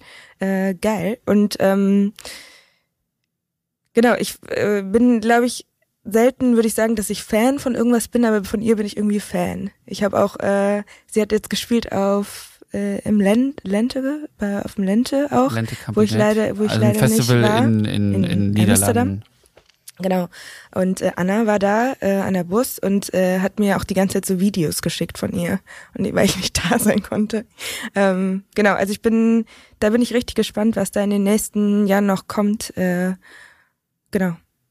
Gen Genau, genau. Äh, ich fand diese OTMI oder OTMI-Platte äh, äh, auch total super, weil dieses Stück, was du gerade schon angesprochen hast, was dich äh, zuerst drauf gebracht hat, dieses Unravel in the Designated Zone, ist so eine sehr, sehr coole Popnummer. Yeah. Irgendwie so dance-poppig, wie man es so aus den 2000ern irgendwie von sowas wie Annie noch kennt. Boah, ich bin so alt. Wahrscheinlich kennt niemand mehr Annie. Äh, äh, oder äh, Robin. Robin ist, glaube ich, immer noch ein A-Thing. Ja, okay. Aber Robin irgendwie so ist das oder fast schon so Kylie Minogue-esque und gleichzeitig ist es aber äh, es ist ein bleibt bisschen, es undergroundig. Genau, ich hab, das ist irgendwie eine richtig gute Beschreibung, dass du jetzt auch Robin nennst. Äh, ist mir gar nicht eingefallen, aber jetzt, wo du sagst, bin ich so, ja, okay, stimmt. Ich habe so fast, es ist fast doch so ein bisschen wie so ein bisschen lässiger. Man hat irgendwie mhm. das Gefühl, es ist so, ah ja, ich mache das ungefähr auch so, nur irgendwie cooler. ich weiß nicht, ob, er, ob das auch der richtige Beschreibung cooler dafür ist, aber äh, genau, diese äh, an Revel in the Designated Zone hat er auch diese, wie nennt man das bei einem Track? Also diese super addictive Synth-Hookline nennt man das. Ja. Genau, also diese Hookline, äh, die Kernmelodie sozusagen. Obwohl ist gar nicht die Kernmelodie, sondern eigentlich so das das Surplus, was einen dann halt so richtig catcht. Die ist, die ist der so Wahnsinn. Rein, ja, ja, so, die nee. ist total wahnsinnig. Boah. Wahnsinn. Äh, äh, wahnsinnig ist eigentlich auch euer Queen Georg Projekt. Boah, was für ein Übergang. Oh, der los. Ai, ai, ai. Ähm, top. Äh, tatsächlich steht sie auch als nächstes drauf, deswegen können okay. ähm, Erzähl mal was zu Queen Georg. Äh, ja, der Queen Georg ähm, ist irgendwie entstanden, bisschen durch Zufall. Also es gab diesen Kölner Bühnensommer und ich habe jetzt schon, ich bin irgendwie durch Corona, manchmal ver verliere ich die Jahre, so 2020, 2021. Das war 21. Wann war nochmal was? Danke. Das war 21. Gute Recherche. Ähm, 2021 im, genau, Kölner Bühnensommer äh, gab es in ganz Köln halt verschiedene Bands, äh, Events, äh, Konzerte, DJ-Abende. Und äh, ich habe gespielt mit, das war der erste, ich weiß auch, das war der erste Tag, an dem man wieder in der Öffentlichkeit tanzen durfte. Äh, und es, äh, wir haben out, draußen beim A-Theater gespielt, äh, Charlie, Savannah und ich. Äh, es gab wirklich nur so vier Stunden. Um 10 Uhr musste irgendwie die Schicht sein. Um 18 Uhr ging's los. Es waren nur 200 Leute, durften rein und es war auch irgendwie ausverkauft oder so, keine Ahnung. Es war auf jeden Fall irgendwie, zu, wir waren so, so hyped und es war so cool, irgendwie wieder zu spielen. Und dann war ich irgendwie so, ach ja, genau, also ich glaube, aber, aber Anna Burst war auch da, Pia war da, weil die auch irgendwie im Kölner Bühnen Sommer mitorganisiert hat. Äh, Ilona war da ähm, und dann meinte ich irgendwie so, ey, eigentlich müssen wir das mal machen, dass wir, dass wir alle zusammen so einen großen Back-to-Back to back Abend machen, dass wir alle irgendwie öfter diese Momente haben, wo so viele von uns oder so viele DJs da sind und man irgendwie zusammen so Musik spielt, die man gut findet. Ähm, und dann, genau, habe ich aber irgendwie nur gesagt und alle so, ja, ja, ja. Und dann kam so von Savannah, Savannah äh, ich glaube, eine Woche später irgendwie so eine WhatsApp-Gruppenanfrage. So, ey Leute, ähm, wir haben ja diesen, diesen Abend gemacht und äh, Amelie hat die Idee und äh, Savannah ist ja immer sehr gut darin, so Dinge dann auch umzusetzen oder so anzuschieben und anzugehen. Ähm, äh, lass das doch dann mal machen. Und dann äh, habe ich noch hier äh, Anna, ähm, Simone und äh, Sed Seduction noch mit reingeholt äh, und meinte so, ja geil. Und dann waren wir auf einmal acht und äh, dann waren wir so, ja, lass doch einfach back to back to back machen. Und dann haben wir überlegt, wo kann man es machen und dann kam das Queen, äh, das das sage ich schon, das King Georg irgendwie als Ja, für den Abend war es ja das Queen Georg. Genau, und dann war, war es so, okay, wir sind irgendwie acht Frauen, dann lass es doch irgendwie Queen Georg nennen. So kam eins zum anderen. Simon meinte, ja, eine Freundin von mir, äh, Gisa macht irgendwie richtig nice äh, Artwork-Sache. Zack, hatten wir dann ein Artwork. Ähm, und so kam eins zum anderen. Irgendwie innerhalb von einer Woche stand dann diese, diese Veranstaltung. Und äh, genau, ich glaube am 11. September oder 10. September oder so letztes Jahr haben wir dann die erste Party gemacht. Ähm, und es war sehr schön. Wir haben ein Bütchen draußen gestartet um 18 Uhr und es ging dann halt bis in Morgen ähm, hier rein. Und wir haben irgendwie so jede, jede drei Tracks irgendwie immer so gewechselt, was auch total stressig war eigentlich, mhm. aber irgendwie war es auch witzig. Ähm, und dann haben wir irgendwie gedacht, wir, wir führen das fort ähm, und haben, dann war eine zweite Party, wo aber nicht so viele von uns konnten. Ich glaube, die Hälfte im Mai. Und äh, genau, jetzt geht's ein bisschen weiter. Es, es transformiert sich, ähm, weil wir auch gesagt haben, eigentlich ähm, wollen wir vielleicht auch an, Ort, äh, an Orten spielen, wo ähm, so das nicht vielleicht nicht immer das King Georg ist, obwohl es auch sehr schön ist hier. Ähm, und jetzt äh, haben wir uns ein paar Mal getroffen und irgendwie so weiter überlegt. Und ähm, wir heißen jetzt auch tatsächlich äh, anders. Und zwar äh, Epic mit Q. Ähm, und äh, unsere nächste Veranstaltung wird stattfinden am 2.10. im Clubheim Colonius. Mhm. Aber gleiche Crew. In Ehrenfeld. Genau. Was ah. aber nicht heißt, dass wir nicht nochmal hierhin zurückkommen. Ja. Natürlich, also Queen Georg geht ja auch nur hier. Ja. Epic meets King, äh, King Georg wird zu Queen Georg. Das ist Mathematik im höheren, äh, in höheren Graden. Ähm, nicht ganz so mathematisch, aber äh, trotzdem ein heikles Thema für einige Leute. Äh, kommen wir, glaube ich, jetzt zu, und zwar mit dem nächsten Stück. Und das ist nämlich Bangalore Whispers von Andy Otto. సరి గ మ ప మ గరి గరి సరి సని సని దని సరి సని సని దని ద ప ద ప మ గ మ ప ప ప ప గ మ మ మ మ రి గ గ గ గ గరి స మ ప ప ప ప గ మ మ మ మ రి గ గ గ గ గరి స Genau, drei Minuten zwanzig äh, Hot Energy, sag ich mal. Ähm, kommt in dem Falle von Andy Otto, äh, ist ein Hamburger Musiker und Labelmacher. Sein Label Pingi Pung äh, das er zusammen mit Nils Dittbrenner und Heiko Gogolin betreibt, ist gerade, glaube ich, 20 oder 25 geworden. 20 müsste es sein. Ähm, geht an die Otto, geht schon immer so andere Wege, eigentlich ein bisschen. Ist, äh, ist diese Hamburger Szene, äh, selbst als jemand, der häufiger da ist und mit den Leuten auch zu tun hat, muss man auch einfach sagen, Hamburg ist so eine ganz, ganz eigene Zelle. Und da können halt so Sachen wie Pingi-Pong halt irgendwie wachsen und gedeihen. Und ich finde das total spannend. Da gibt's auch gerade eine der ersten wirklichen Listening Bars übrigens in ganz Deutschland. Das heißt äh, RIA. Hm. Und äh, und das bedeutet, da läuft am Anfang des Abends eine Platte komplett durch und dann wird da drüber geredet. Und äh, tanzen ist da, glaube ich, absolutes No-Go. Und DJing heißt auch nicht DJing, sondern äh, die Abende werden curated und sowas. Äh, vom Gefühl her ist das was ganz anderes. Und sowas gibt's eben nur in Hamburg bis jetzt. Und äh, sowas wie Pingi Pong auch. Und gerade im Fall von Andy Otto heißt das, da trifft irgendwie so so abstrakter Kram, dann wiederum auf Elektroniker, dann wird auch poppig. Auf dem Label ist zum Beispiel auch äh, die Hamburger Schuleband School of Zuverzicht, äh, Zuversicht. Ähm, alles sehr hamburgisch. Und Andi Otto selbst ist auch Cellist und macht aber von da aus irgendwie auch seine Spielhaltung aus. Ähm, ich weiß gar nicht, ob er eine klassische Ausbildung hat, aber höchstwahrscheinlich. Und macht so, macht so seltsame Musik. Also im besten Falle seltsame Musik. Und was er eben auch macht, ist halt das, worüber wir uns ja auch schon mal unterhalten haben, äh, diese Art von Musik, die wir gerade gehört haben, die mittlerweile in Ermangelung eines anderen Begriffs Outer National äh, genannt wird, was wir eben ja auch schon bei DJ Pleat hatten. Ähm, ist ja so ein bisschen so eine zwiespältige Angelegenheit. Ne?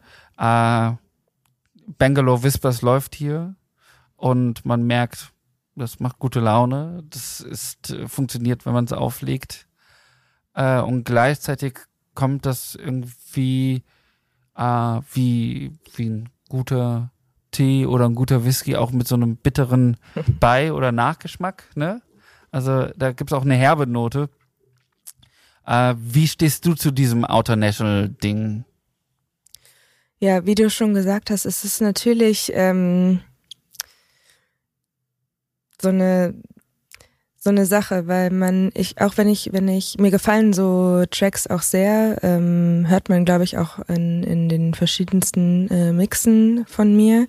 Ähm, es ist dann immer so die Frage, also ich bin auch sehr vorsichtig geworden oder sehr aufmerksam, würde ich mal sagen, ähm, in den Tracks, die man äh, so kauft und auch äh, spielt. Also äh, ich gucke eigentlich ähm, immer sehr gewissenhaft so, wer ist da eigentlich alles angegeben ähm, oder äh, welche Credits, wenn Sample benutzt wurden.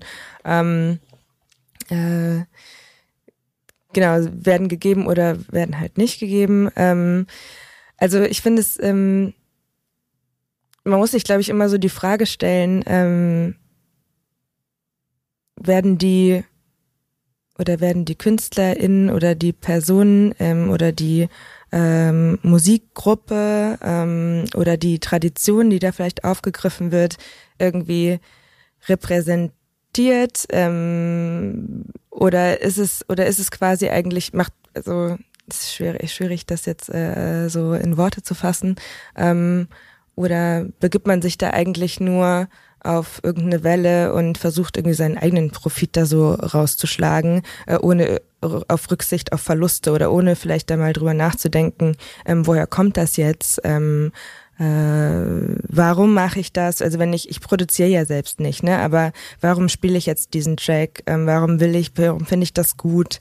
Ähm, wer hat den produziert? Ähm, wer hat dafür Geld bekommen, wer nicht? Das ist ja auch irgendwie so ein Machtgefüge-Frage und äh, ich finde es in, in Ordnung, so wenn man da irgendwie verantwortungsvoll mit umgeht und äh, versucht da ähm, ja gewissenhaft irgendwie seine Arbeit zu machen. Und da darf man sich als DJ natürlich nicht äh, von rausnehmen. Also ich finde, nur weil ich quasi ähm, den Track jetzt nicht produziert habe, äh, muss man sich natürlich die Frage stellen, ob man das featuren, also welche Songs man featuren will ähm, und welche nicht.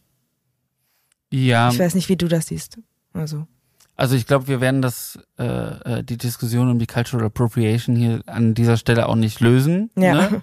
Das gehört natürlich in dieses Feld, auch die Diskussion darum und auch äh, die Reflexion darüber, was man hört und wie man es hört. Ähm, in dem Falle ist es, glaube ich, auch sind es auch gar keine Samples. Ich versuche das gerade parallel dazu nachzugucken, ob es überhaupt um Samples geht oder ob das alles live eingespielt ist, beziehungsweise. Bei Andy Otto jetzt? Ja, ja, genau, ja, in ja. dem Falle jetzt. Nee, glaube ich auch nicht, ich ne? glaube nämlich, also soweit ich das sehe, müsste es so sein, dass das halt Original Content sozusagen ist. Jetzt könnte man ihm natürlich wiederum vorwerfen, ah ja, aber du äh, ähm, lehnst dich natürlich trotzdem ganz, ganz klar an Ja, äh, ich denke mal, indische, also Bangalore klingt äh, sehr nach Indien. äh, auch die Musik klingt für mich äh, nach Indien, was natürlich auch gleichzeitig auch das Produ Reproduzieren von Klischees bedeutet. Andererseits glaube ich, dass ähm, es ich glaube, es ist möglich, sowas auch zu produzieren mit Samples. Ähm, die Frage ist natürlich immer, wo sind hier die Ausbeutungsverhältnisse? Die kann man aber auch an anderen Stellen fragen.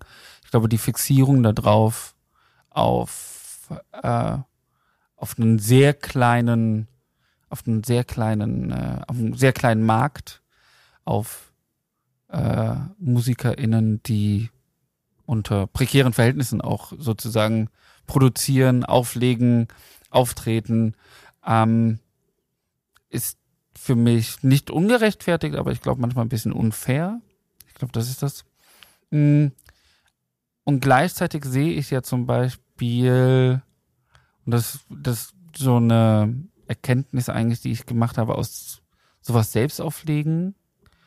Ähm, oder ich könnte jetzt noch so ein paar andere Stücke nennen, die ich durchaus in äh, meinem bereits abgeschlossenen DJ-Leben äh, mehrfach aufgelegt habe, wo die Resonanz eigentlich total gut immer war. Ne? Also yeah. äh, die Frage ist ja immer auch, wer sich echauffiert. Ähm, ich habe mal in Frankfurt beziehungsweise in Darmstadt in einem Wald aufgelegt, auf so einer super coolen Veranstaltung. Alles ein bisschen rough an den Kanten, aber irgendwie total äh, äh, liebevoll. Und ähm, aus irgendwelchen Gründen haben äh, Infuso Giallo, mit dem ich auch das Label Kame House betreibe, äh, äh, und ich entschieden, hey, wir ziehen uns hier jetzt musikalisch komplett raus aus dem, was hier gerade läuft. Es lief dann relativ straighter elektronischer Sound.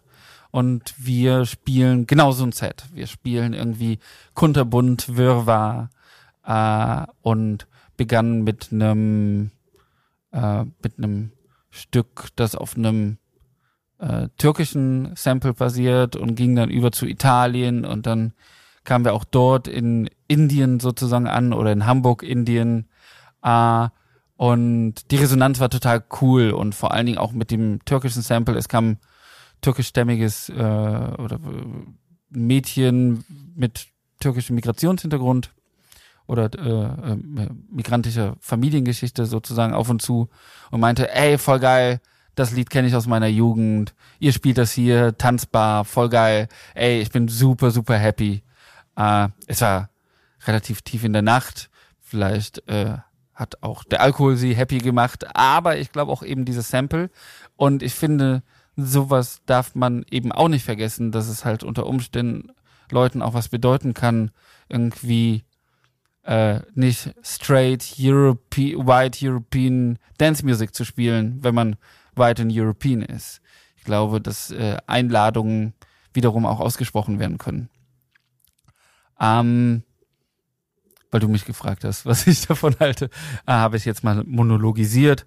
Ähm, es ist aber auch total verlockend. Auch an einem Ort wie hier möchte man ja, wie in King Georg, so jemand wie Don Cherry oder äh, Alice Coltrane oder sowas haben als äh, wohlgemerkt in beiden Fällen äh, äh, schwarze äh, äh, AmerikanerInnen ja immer auch versucht, Synthetisierung herzustellen, ne? Mit, ähm, mit indischen beziehungsweise mit Guru-Ritualen und so weiter.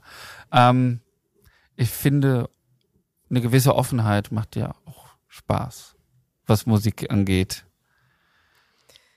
Es auf jeden Fall. Also ich sehe das, ich sehe das ähnlich. Es ist, äh, ich habe eigentlich auch ähm, bisher immer nur ähm, positive Rückmeldungen bekommen, wenn ich äh, also genau äh, synthetisierte Tracks äh, gespielt habe oder ähm, Tracks mit Samplen. Ähm, trotzdem sehe ich halt, gibt es glaube ich auch irgendwie manche Künstler in die ich glaube ich nicht mehr spiele, ähm, weil, weil ich halt gar nichts darüber erfahre, woher was kommt. Mhm.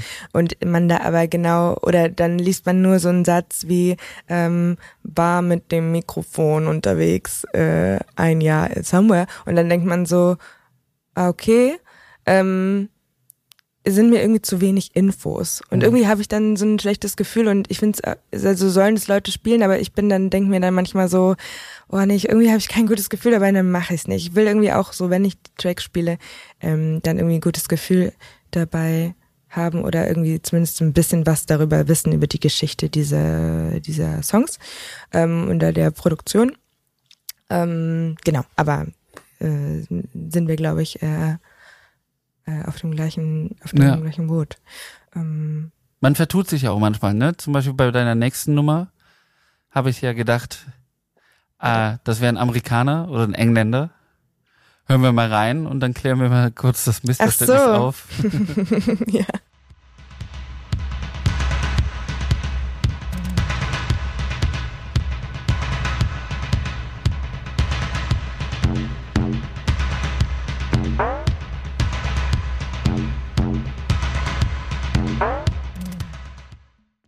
The fuck is Kurt Kress? Kurt Kress ist es, ähm, ein Amerikaner. Nee, ähm, ja, das war äh, Kurt Kress mit Flying High. Kurt Kress. Kurt. Genau, mit C aber geschrieben und ja. ähm, man kommt so ein bisschen auf den auf den falschen Weg erstmal. Ähm, ist aber tatsächlich äh, deutscher Produzent und Schlagzeuger. Ähm, genau, und der, der Track jetzt ist von seiner Platte Avanti von 83, meine ich. Ähm, genau, und ich habe diesen Track gehört, noch gar nicht so lange her, in einem Mix äh, von Fantastic Twins auf NTS, glaube ich. Ähm, und äh, ich habe diesen Track gehört und dachte so, hä, was ist, wie geil ist das denn? Und äh, ich kannte einfach äh, Kurt Kress vorher nicht. Äh, jetzt werden viele sagen, shame on you, wie kann man den Kurt Kress nicht kennen? Aber ja, ich kannte ihn einfach nicht. Äh, es stellt sich raus, dass er bei ganz schön vielen Platten ähm, bisher mitgewirkt hat oder Schlagzeug eingespielt hat, äh, mitproduziert hat. Ähm, unter anderem äh, für die für das erste äh, Soloalbum von ähm, Freddie Mercury mit Tina Turner und so. Und ich war so, what the fuck. Ähm, genau, aber äh, ich habe diesen Song gewählt, weil ähm, da sind wir wieder so ein bisschen bei so Synthi, äh, äh, Drums, Percussion, ähm, was ich ja sehr liebe. Deswegen bin habe ich irgendwie aufgehorcht und ich habe ja auch eine kleine Schlagzeug-Vergangenheit, ähm, wo ich mal selber versucht habe, das zu lernen, aber dann irgendwie auch ähm, nicht mehr dabei geblieben bin und jetzt denke, fuck. Du hast mir auch geschrieben, es ist ein verlerntes Talent. Ja, genau. Äh, ja, ich habe mal mit, ich habe mit zehn angefangen, ähm, sechs Jahre Unterricht bekommen, aber nie es geschafft, so wirklich äh, gut zu werden und hatte aber auch irgendwie so nie diese ähm, Eigenmotivation tatsächlich so für mich, allein stundenlang zu üben. Ich hatte einmal für drei Monate eine Band, ähm, was mich dann irgendwie motiviert hat und dann ist sie aber irgendwie wieder, hat sie wieder geschlossen quasi und ähm, sich getrennt und dann war ich auch wieder alleine und dann, ähm, ja, habe ich festgestellt, Musik alleine für mich ähm, funktioniert irgendwie nicht so. Und da, ähm, ich gab das Schlagzeugspielen auf und als ich dann ähm, irgendwie äh, Kurt Kress gehört habe, musste ich irgendwie dran denken, denk, ja, kann als Schlagzeuger auch ziemlich geile Mucke machen. Mhm. Ja, Kurt Kress ist eh so lustig, weil ich kannte ihn auch vorher nicht. Hab gedacht, er wäre ein Amerikaner, ist das ein Deutscher? Der halt unter anderem auch bei Bab mitgespielt hat. Ja, ja, genau. Äh, was ich aber lustig fand, er hat äh, bei Aal Männer, Aal Glatt von 86 mitgespielt und in Fankreisen gilt das wohl als die schlechteste Bab-Platte. Das lag aber nicht an Kurt Kress, glaube ich. Äh, was ich hier spannend finde, ist natürlich, dass es halt so total abgefahren ist, so eine Nummer zu finden. Ne? Du hast sie jetzt in einem Mix gehört, die Person, äh, Fantastic Twins, hat es vorher in einem Mix gehört oder selbst ausgegraben oder in einem Plattenladen oder sowas. Und man ist immer wieder verwundert, was es für einen Riesenschatz eigentlich so ja. an Stücken gibt, die irgendwo in der Geschichte produziert worden sind äh, und man das gar nicht weiß. Das Lustige hier dran ist, Kurt Kress hat anscheinend irgendwie, man sagt, bei über 12.000 Aufnahmen mitgespielt. Ich habe sie mir auch rausgeschrieben bei und, Wikipedia. Ja, ja, und ich bin total überzeugt davon, dass halt 11.990 Platten jetzt hier nicht hätten vorkommen können. Ja. Äh, und trotzdem so, so Perlen zu finden, macht halt unfassbar Spaß, ne? Total. Ich habe mich wirklich, ich habe so, man hört es ja an ja. der Produktion, dass es ein alter Track ist. Ähm, trotzdem war, war ich irgendwie so, ich wusste gar nicht, wo ich das soundtechnisch irgendwie einordnen soll. Und dann dachte ich so, dann habe ich das Cover gesehen und dachte, Kurt mhm. Kress, who is it? Mhm. Und das hat total Spaß gemacht, irgendwie das zu googeln und irgendwie zu gucken, was er noch alles gemacht hat. Und ähm, genau das ist es irgendwie, was einen dann so, auch finde ich irgendwie, das, das macht Bock. Äh, mhm. Das hält einen irgendwie dran, ähm, so auch aufzulegen oder halt nach neuer Musik zu suchen. Weil das ist, glaube ich, auch das Ding, was mich so dabei ähm, oder beim, beim Auflegen, ähm, was, wie sagt man, äh, weswegen ich dabei geblieben bin, weil ich hatte irgendwie, ich bin nicht so aufgewachsen und habe super viel Musik gehört. Irgendwie, also ich habe super viele Freundinnen, die irgendwie mit zehn ihre erste Platte gekauft haben oder da auf Konzert XY waren. Ich hatte das irgendwie gar nicht so. Also ich habe zwar Schlagzeug gespielt, aber ich wusste damals auch gar nicht so richtig mit zehn so, ja, mir wurde dann gesagt, ja, spiel doch zu Musik. Und dann war ich so, äh, keine Ahnung, bin ich erstmal zu meinen Schwestern gegangen und habe da irgendwelche CDs rausgesucht, zu denen mhm. ich dann irgendwie üben konnte. Aber ich hatte irgendwie selber nicht so den Ansatz und das fing tatsächlich erst super spät bei mir an, weswegen ich auch voll oft immer wieder merke, so, boah, ich kann diesen Wissens, Musikwissen gar nicht aufholen, was mhm. irgendwie meine Freundinnen alle so haben. Ähm, äh, aber trotzdem fand ich irgendwie dieses Entdecken und dann vier Stunden bei Bandcamp und Soundcloud und ähm, weiß ich nicht was abhängen und sich durch eins den nächsten klicken, auch durch total viel Quatsch, den man gar nicht mag. Mhm. Ähm, das ist irgendwie das, was, was mich irgendwie so, ja, weswegen ich so dabei geblieben bin, und dann entdeckt man halt sowas. Ja, rumsuchen, ja. Zufälle. Zufälle sind auch wichtig. Und sich dann so krass darüber freuen, ja. weil man sowas ja. gefunden hat. Ja. Das nächste Stück zum Beispiel, was ich ausgesucht habe, äh, ist aus so einem Zufall eigentlich entstanden. Ähm, ich glaube, es war das erste Konzert hier im neuen King Georg, also das erste Wochenendkonzert hier im neuen King Georg. Ich bin mir gerade nicht mehr sicher. Ähm, es war bei äh, ja, aufgetreten sind Tableau Vivant aus Berlin äh, muss ich natürlich direkt dazu sagen, äh, das ist auf meinem Label erschienen, Kame House. Check it out. Nee, Spaß beiseite. Äh, die Band hat gespielt, das Projekt hat gespielt und zwei Jungs, die hier reingestolpert sind, eigentlich total zufällig, kamen so auf mich zu und wirkten total aufgebracht eigentlich. Und meinte der eine, ey, voll geil, was ihr hier macht. Äh, aber wisst ihr, was noch geiler ist? Was ich schon total sympathisch finde. Noch geiler ist Nadja Streuwig. Hör dir das mal an. Und ich so äh, versucht diesen holländischen Namen aufzuschreiben und hat es, glaube ich, auch relativ ähnlich aufgeschrieben, so dass ich das auch gefunden habe. Und dann höre ich das und ja, hören wir mal selbst rein.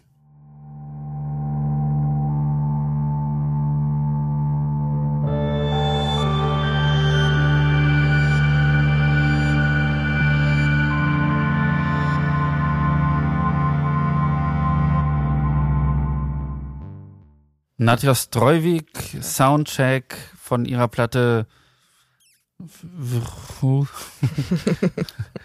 ja? WHRRU äh, auf Dinovali erschienen. Ähm, Streuwig ist eine Rotterdamer Produzentin, lebt, glaube ich, gerade wieder in Australien.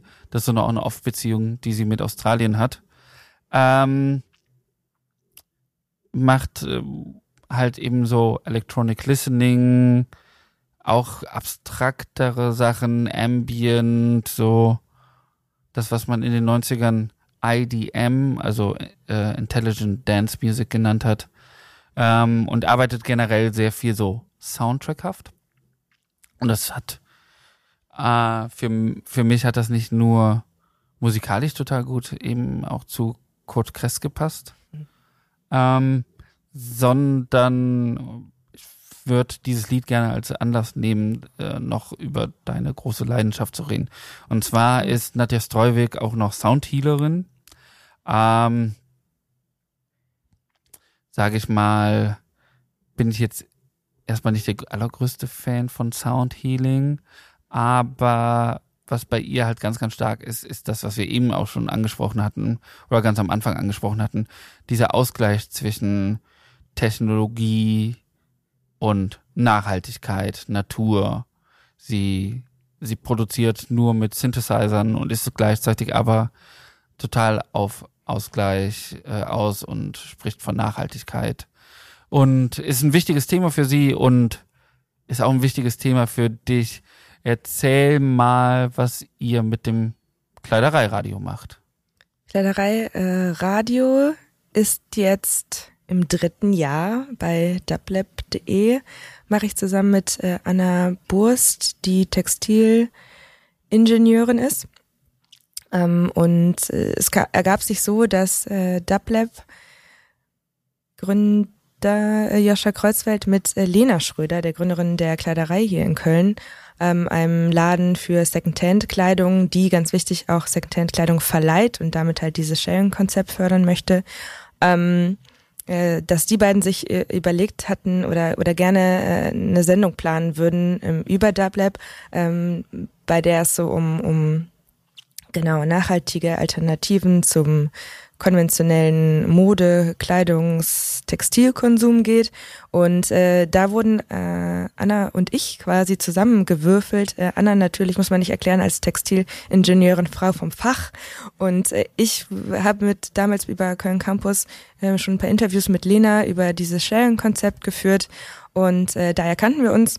Und sie hatte mich gefragt, mit so ein bisschen Laien-Moderationserfahrung, ob ich nicht Lust hätte, da mit Anna zusammen diese Sendung zu führen und äh, so ergab es sich, dass wir dann 2020 im Februar die erste Sendung führten, äh, durchgeführt haben. Und genau, also wir haben pro Sendung äh, einen Gast äh, und zu unterschiedlichsten Themen. Das geht von, äh, wir stellen ein nachhaltiges ähm, Modelabel vor, ähm, und sprechen über deren Art und Weise, das durchzuführen, ähm, bis hin zu, was ist eigentlich Textilbeton, ähm, also sehr technische äh, Themen. Genau, und äh, ich habe so ein bisschen diesen Fable entwickelt oder irgendwie Interesse dafür, dass ich, glaube ich, 2017 damals irgendwie so ein bisschen mad war oder nicht zufrieden damit, wie ich Kleidung konsumiere, beziehungsweise ich habe einfach irgendwie so eine Leidenschaft auch für Mode oder mich irgendwie neu einzukleiden ähm, und fand aber irgendwie dann die Art und Weise, wie ich das immer gemacht habe, mit so massenhaft bestellen äh, oder viel bestellen äh, bei den großen Modekonzernen einkaufen ähm, mit dem Wissen aber dass das eigentlich alles nicht so ähm, also natürlich nachhaltig nicht abläuft, aber natürlich auch die Produktionsbedingungen problematisch sind, ähm, dachte ich, okay, was ist eigentlich die beste Möglichkeit, äh, dem entgegenzuwirken oder zumindest es nicht schlimmer zu machen. Und äh, da deswegen habe ich angefangen, dann einfach nur noch Secondhand-Kleidung äh, zu kaufen und bin dann so ein bisschen dabei geblieben. Ich hatte mir damals so gesagt, ich mache das jetzt ein Jahr und irgendwie, genau, ist jetzt nicht so, dass ich gar nichts Neues mehr, neu produziertes mehr kaufe, aber sehr, sehr wenig. Und genau, deswegen hatte ich Interesse dazu und dann ähm, genau, kam eins zum anderen und genau diese Kleiderei-Radioshow gibt es jetzt eben schon fast drei Jahre, 20, ja genau. Um, ähm, und so kam eins zum, zum anderen. Ich habe sehr viel gelernt, weil ich auch einfach super viel gar nicht wusste. Ich kannte mich eigentlich gar nicht so wirklich aus, was äh, die ganzen Produktionsbedingungen, Lieferketten etc. betrifft und habe auch durch diese Show, durch diese ganzen Menschen, mit denen man spricht, sehr viel gelernt, auf jeden Fall. Ja, es ist ja auch äh, undurchsichtig, wo was herkommt, wie das. Ich glaube, das ist auch eines der großen Probleme sozusagen, wenn man darauf aufmerksam machen möchte, glaube ich, wenn man äh, nachhaltiges äh, Konsumieren von äh, Mode sozusagen ja. äh, darstellen möchte, dass die Leute sich gar nicht bewusst sind, wie problematisch die Modeindustrie ist, weil H&M, das sieht immer so äh, oder Primark, das sieht unschuldig aus, ne? Ja, klar laufen da viele Leute rum und diese Tüten nerven einen vielleicht, aber erstmal sieht das halt total unschuldig aus. Man sieht ja nicht, a, was für menschliches Leid da im Hintergrund äh, äh, passiert. Und ich meine jetzt nicht, dass, äh, dass die Mindestlohn bekommen und keine Pausen machen dürfen hier in Köln, sondern halt am anderen Ende der Welt. Ähm, oder teilweise ist sie ja gar nicht so weit. In, man kann das auch in der EU sehen. Man kann auch einfach mal nach Bulgarien an die äh, Schwarzmeerküste fahren. Ja. Da sieht man die großen Fabriken und man weiß, dass dort wahrscheinlich auch nicht unter den allerbesten Bedingungen produziert wird. Und man hat natürlich auch ganz große Probleme damit, und das wissen wir ja, darzustellen, was für ein großes, äh, großer Faktor in der weltweiten Müllproduktion Genau, also es ist echt das Problem, dass diese Textilindustrie so riesig ist und dass also jeder jeden einzelnen Strang davon quasi zu untersuchen auf seine äh, Probleme, ne, könnte man schon eine eigene Sendung eigentlich draus machen und wir versuchen so ein bisschen irgendwie so Denkanstöße zu geben. Wir werden auch, es nicht jede Sendung mit einem Thema komplett gerecht, das geht gar nicht. Ähm, aber klar, die, die Textilindustrie ist natürlich irgendwie großer Umweltverschmutzer, ne? dann ähm, natürlich äh, Ausbeutung vom Feinsten auf den verschiedensten Ebenen. So eine Lieferkette, die geht ja natürlich nicht, dass ne, du hast ja irgendwie den die Faser, die erstmal produziert werden muss. Äh, wo wird die produziert? Von wem wird die produziert? Unter welchen Bedingungen wird die produziert? Dann wird sie, dann kommt dieser Faden äh, dann natürlich in die nächste Fabrik. Ähm, daraus wird dann Stoff gemacht gleiche Frage, ne? Ähm, dann Färbeprozess, Waschprozess, Wasser, äh, alles. Also, ne, das ist einfach riesig und man weiß gar nicht, wo man anfangen soll. Mhm. Und natürlich bei so einem großen, bei so einer großen Industrie dauern natürlich auch so Prozesse total lange. Mhm. Ähm, also, dass sich da mal was verändert und man hat irgendwie so, ich bin ja jetzt keine Aktivistin, aber es gibt ja trotzdem irgendwie viele viele Organisationen, die sich seit Jahrzehnten äh, oder Gewerkschaften irgendwie versuchen, da was zu verändern. Und es geht halt total langsam nur voran. Ähm, und das ist auch total ermüdend, glaube ich. Also, und man kann natürlich auch irgendwie nicht sagen, äh, dass alle Produktionen im, im Ausland oder in, in, in Asien jetzt prinzipiell schlecht sind. Ne? Es gibt natürlich auch wieder sehr viele faire Label, die da hingehen oder irgendwie dann ähm, irgendwie zertifiziert sind. Dann stellt sich natürlich wieder die Frage, wie weit greifen eigentlich diese Zertifikate? Mhm. Ähm, wir hatten jetzt äh, in, in letzte, vorletzte Sendung ähm, ein Interview mit einer äh, der Präsidentin einer Gewerkschaft aus ähm, aus Indien, äh, Rukmini Pataswamy. Ähm, und da ist irgendwie auch so klar geworden, naja, also so richtig kommen auch diese fairen Labels, also diese Veränderung merken wir jetzt irgendwie so mhm. an Persona erstmal nicht. Ne? Und dann ist es natürlich, dann denkt man so, ah, okay, mhm. cool. Ähm, aber das sind halt so die Dimensionen. Klar muss man irgendwo anfangen und es ist gut, ein, wahrscheinlich besser ein nachhaltiges Label zu unterstützen als H&M. Äh, so, aber ähm, trotzdem ist es äh, ultra langwieriger Prozess, haben wir immer so das Gefühl. Ja, die Sache ist hochkomplex und ich baue mal wieder einen ganz, ganz seltsamen Übergang. In dem Falle, ähm, wenn man zum Altkleidercontainer geht und dort seine Sachen abgibt, dann fühlt sich das immer total gut an. Die Wahrscheinlichkeit, dass es aber in, direkt in Deutschland landet, beziehungsweise in Deutschland bleibt, ist relativ gering. Die Wahrscheinlichkeit ist größer, dass es da landet, wo unsere nächsten musikalischen Gäste sozusagen herkommen. Äh, das sind nämlich die Les Fils de, des Illigadat. Ich kann halt kein Französisch, sorry. Les Fils de Illigadat. Ja. ja, genau. Äh, das habe ich gesagt, glaube ich. Und äh, da hören wir mal rein.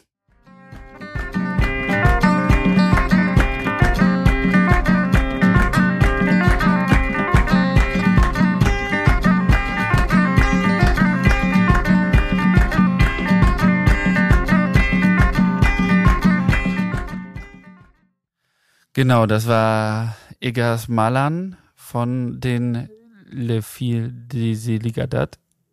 Ähm, fällt ja ein wenig raus, sage ich mal, im Gegensatz zu dem, was wir bis jetzt gehört haben. Genau, ich wollte es ähm, trotzdem mit reinnehmen. Äh, ich bin, seit ich zum ersten Mal Le Fil de äh, gehört habe, ähm, großer Fan von dem von dem Sound ähm, und natürlich den drei Frauen ähm, aus äh, Niger. Ähm, das veröffentlicht wurde, das über Sahel Sound, die ja viel auch äh, ähm, Musik aus äh, ähm, dem Bereich Niger, Mali ähm, etc. Ähm, die sogenannte Sahelzone. Genau, also ne, das ist man quasi parallel zum Äquator die äh, die Zone, die ähm, zwischen Sahara und Savanne, so ein bisschen genau, diese, die südliche diese Sahara, genau, da ja, fängt's an. die nördliche Savanne, genau, Ja. diese, diesen Streifen äh, markiert, ähm, fällt raus, aber ich bin, äh, hab eine sehr große Affinität, beziehungsweise ich, ich mag äh, sehr diesen äh, Gitarren-Sound äh, Sound, ähm, und äh, Gesang, Folk, äh, Songs, ich bin auch, also von vielen Bands auch aus Mali. Ähm, und genau, ich, ich höre diesen Sound unfassbar gern und äh, spielen eigentlich auch super gerne in, in Bars und äh, deswegen habe ich es mit, mit reingenommen. Ähm, Erstmal dazu.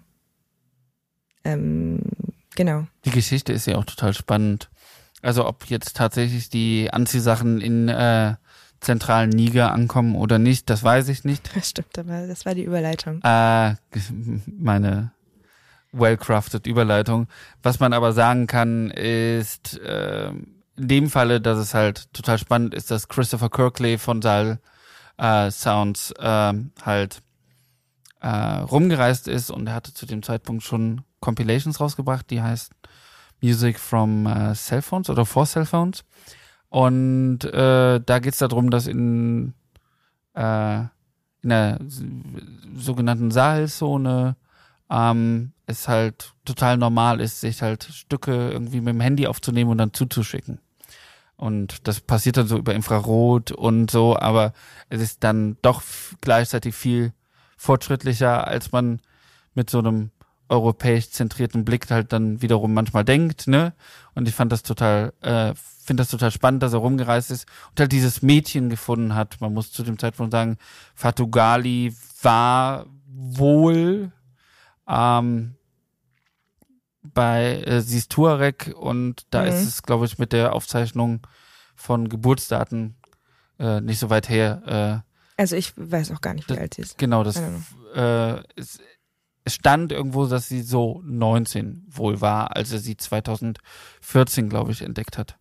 Und ähm, und äh, fand total spannend, dass sie Gitarre spielte, weil das verboten ist bei den Tuareg, dass Frauen Gitarre spielen. Für die sind andere Instrumente vorgesehen.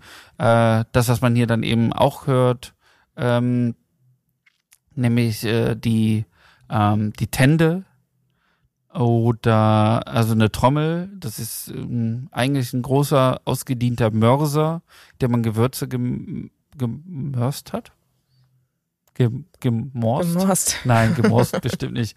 Indem man äh, äh, Gewürze klein gemacht hat. Gerieben? Nee, Äh, keine, ja. Gerieben, ja. Ja. Und äh, dann äh, halt einfach einen Schafsdarm, glaube ich, drüber zieht.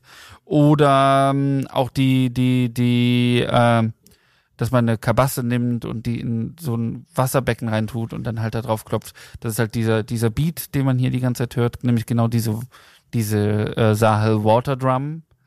Ähm, aber was nicht vorgesehen ist, ist halt Gitarre und vor allen Dingen keine E-Gitarre. Ist, glaube ich, von ihrem Bruder, ne? Ich glaube, sie hat es Genau. von ihrem Bruder. Äh, Und der Bruder hatte ihr davon und so. abgeraten. ah, das war, okay, das weiß ich gar nicht, aber Ja. Und genau, es, das gehört, glaube ich, zu der Geschichte dazu, dass äh, Fatugali bis heute auch Probleme damit hat. Sie, sie tourt nicht gerne, sagt sie, hat sie in einem Interview mal gesagt, weil äh, sie immer noch Probleme damit hat, Musik zu machen auf der Art und Weise, weil äh, Tuareg sind zwar sehr traditionell und sind aber äh, zum Beispiel eigentlich gar nicht, äh, glaube ich, äh, wie soll ich sagen, sehr konservativ äh, äh, muslimisch, sondern äh, haben haben das integriert in ihren Alltag, leben aber sehr viel auch säkular. Ähm, aber sie sagt selbst, Musik machen zum Spaß ist Haram. Und sie lebt in so einem permanenten Zwiespalt eigentlich. Und gleichzeitig ist es halt so, dass ja zum Beispiel eben auch aus der gleichen äh, Ecke sind Leute wie Tina Riven oder sowas. äh, die sogar noch bekannter sind. Ne? Man muss ja sagen, Tina Riven macht so Ja. die Kölner Philharmonie voll. Äh, und äh, ja, ich kann das total verstehen, dass du diesen, diesen Tuareg Blues, das hat ja irgendwie Ja, es sowas, ist Blues, ne? ja, ja, genau. Das hat sowas, also Auch. Blues genau, auch pentatonisch, also das ist alles äh, sehr easy, sehr, sehr simpel und gleichzeitig ja irgendwie nicht, weil äh, die, die Besonderheit sich irgendwie anders ausdrückt. Und ich glaube, ich nehme auch nochmal mein Stück dazu zum Abschluss, weil da sieht man es nämlich auch. Das Besondere hier ist, glaube ich, eigentlich die Trance, die beim Musikmachen und beim Musikhören entsteht. Äh, dafür hören wir jetzt mal ganz kurz in Karamoko Keita äh, Lemuru rein. Nach Mali, right? Genau, das ist genau, das Ja. ist Mali. Ähm, ich habe gerade den. So, jetzt habe ich es gefunden. Lemuru aus äh, Mali. lemuru ma ma tɛ sigi lemuru suma na. Lemuru, sa, sa. Ja, geht in die gleiche Richtung. Geht in die Ähnlich. gleiche Richtung, ist ja auch trotzdem irgendwie 2000 Kilometer wahrscheinlich äh, auseinander. Ja, sehr, sehr große Länder beides, ne? Mali, Sehr, Niger. genau, genau. Und äh, auch mehr als 30 Jahre liegen dazwischen. Äh, Karomoko Keita ist einer der bekanntesten und erfolgreichsten äh, Musiker der 80er Jahre in der Sahelzone und vor allen Dingen in Mali. Ähm, was man aber direkt dazu sagen muss, ist, dass die Faktenlage relativ dünn ist. Also selbst mit größerer Recherche kommt man eigentlich, was diese Kassette, es ist keine Platte, diese Kassette angeht, äh, kann man sich nur auf zwei Sachen stützen. Das ist einmal der Blog Awesome Tapes from Africa des Musikethnologen Brian Shimkowitz. Und das ist der Blog ähm, World Service, die sich beide jeweils dieser Platte angenommen haben. Und darunter wurde dann ausgetauscht. Und das sind, obwohl das eigentlich so Pop-Blogs sind, ne, sind die eben auch von Musikethnologen. Und äh, da gibt's dann schon auch noch Wissen, aber äh, es ist jetzt kein belastbares Wissen im Sinne von, ich kann, ich kann dann genauso viel oder zu wenig sagen wie zu einem schlecht redigierten Wikipedia-Artikel, so, ne? Ähm, es ist aber eben so, dass Karo Moko Keita vor allen Dingen in den 80ern extrem äh, populär war und wenn man bei YouTube sucht nach dieser Nummer Lemuru, was äh, was ähm, in ähm, ich weiß gar nicht, welcher Dialekt das jetzt ist oder wel, welche ähm, auf jeden Fall heißt Lemuru äh, Limetten oder Zitronen. Ähm, man unterscheidet in der Sprache nicht zwischen Limetten oder Zitronen. Ähm, und es ist der Ausruf von Marktschreierinnen auf dem Markt, äh, nämlich, dass es Limetten oder Zitronen halt gibt. Und äh, genau, wenn man das bei YouTube sucht, dann sieht man auch eine Live-Aufnahme aus dem malischen Fernsehen und äh, da kann man sich ja schon vorstellen, auch in den 80er Jahren wurde in Mali nicht so viel Fernsehen produziert und es ist äh, eigentlich was Besonderes, dass man das hat. Und beiden gemein ist halt diese, die, für mich diese Trance, die da entsteht, ne, dieses Ja, auch durch das Klatschen. Genau. So Trommel, ja. Klatschen, die Trommeln, die Gitarren, die immer wieder dasselbe spielen. Man hört da relativ schnell auch, warum jemand wie der Komponist Terry Riley zum Beispiel inspiriert worden ist von äh, für seine Minimal Music von äh, solchen Stücken. Und dazu hat man halt eben Karamoko Keita, der in diesem Bambara-Gesang halt äh, auch relativ simpel, einfach pentatonisch hoch und runter singt und gleichzeitig aber so eine Ausdrucksweise, also so eine Ausdruckskraft da drin hat, finde ich, die so total, da, also da wird einem wirklich was gesagt, ne? Das ist nicht so irgendwie dahingenuschelt, was ja auch seinen Reiz haben kann, sondern da will jemand wirklich was sagen irgendwie. Und dann geht's aber nur um Zitronen, was natürlich auch wiederum lustig ist. Ähm, ähm, Ich habe tatsächlich hier bei äh, Les Filles de Iligadet äh, nach Lyrics, also hast, findest du immer Lyrics zu deinen den Songs, nach denen du suchst? Ich finde es manchmal wirklich schwer. ja, ja, total. Ähm, also es gibt auf jeden Fall ein Musikvideo, äh, jetzt auch, ich, ne, ich weiß nicht, ob zu dem Song, den ich jetzt, den wir jetzt gespielt haben, aber ähm, auf jeden Fall vom Album äh, ein Musikvideo, wo die Lyrics quasi eingeblendet werden, aber ähm, also nicht auf Englisch, also nicht so, dass ich es jetzt verstehen könnte ähm, und auch nicht irgendwie irgendwie abgeschrieben, dass man es irgendwie in, in Translator packen könnte. Mhm.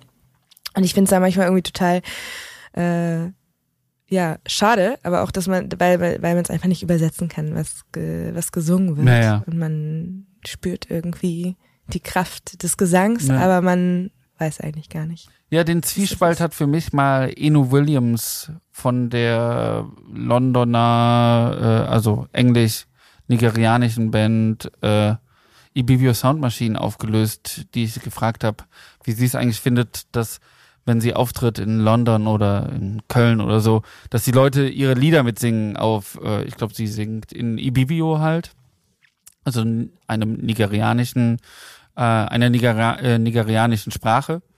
Und sie sagt so, ey, äh, sie hat das eigentlich ganz, ganz, ganz, ganz witzig gesagt. Sie meinte so, ja, wenn es wirklich problematisch wäre, würdest du es hören.